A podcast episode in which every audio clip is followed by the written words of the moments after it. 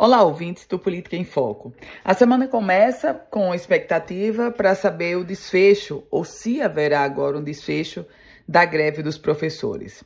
O governo do estado apresentou uma nova proposta ao Sindicato dos Trabalhadores em Educação. Uma proposta que contempla implementar de forma imediata os 14,95% para todos que estão abaixo da tabela salarial do piso, já com efeito retroativo a janeiro, e para os demais, a proposta é implantar em duas parcelas. Nos meses de maio, 7,21%, e em dezembro, também deste ano, 7,22%. Por outro lado, pagaria em oito meses, de maio a dezembro do próximo ano, o retroativo de 14,95% acumulado entre janeiro e maio, mais o retroativo de 7,22% acumulado entre maio e novembro deste ano.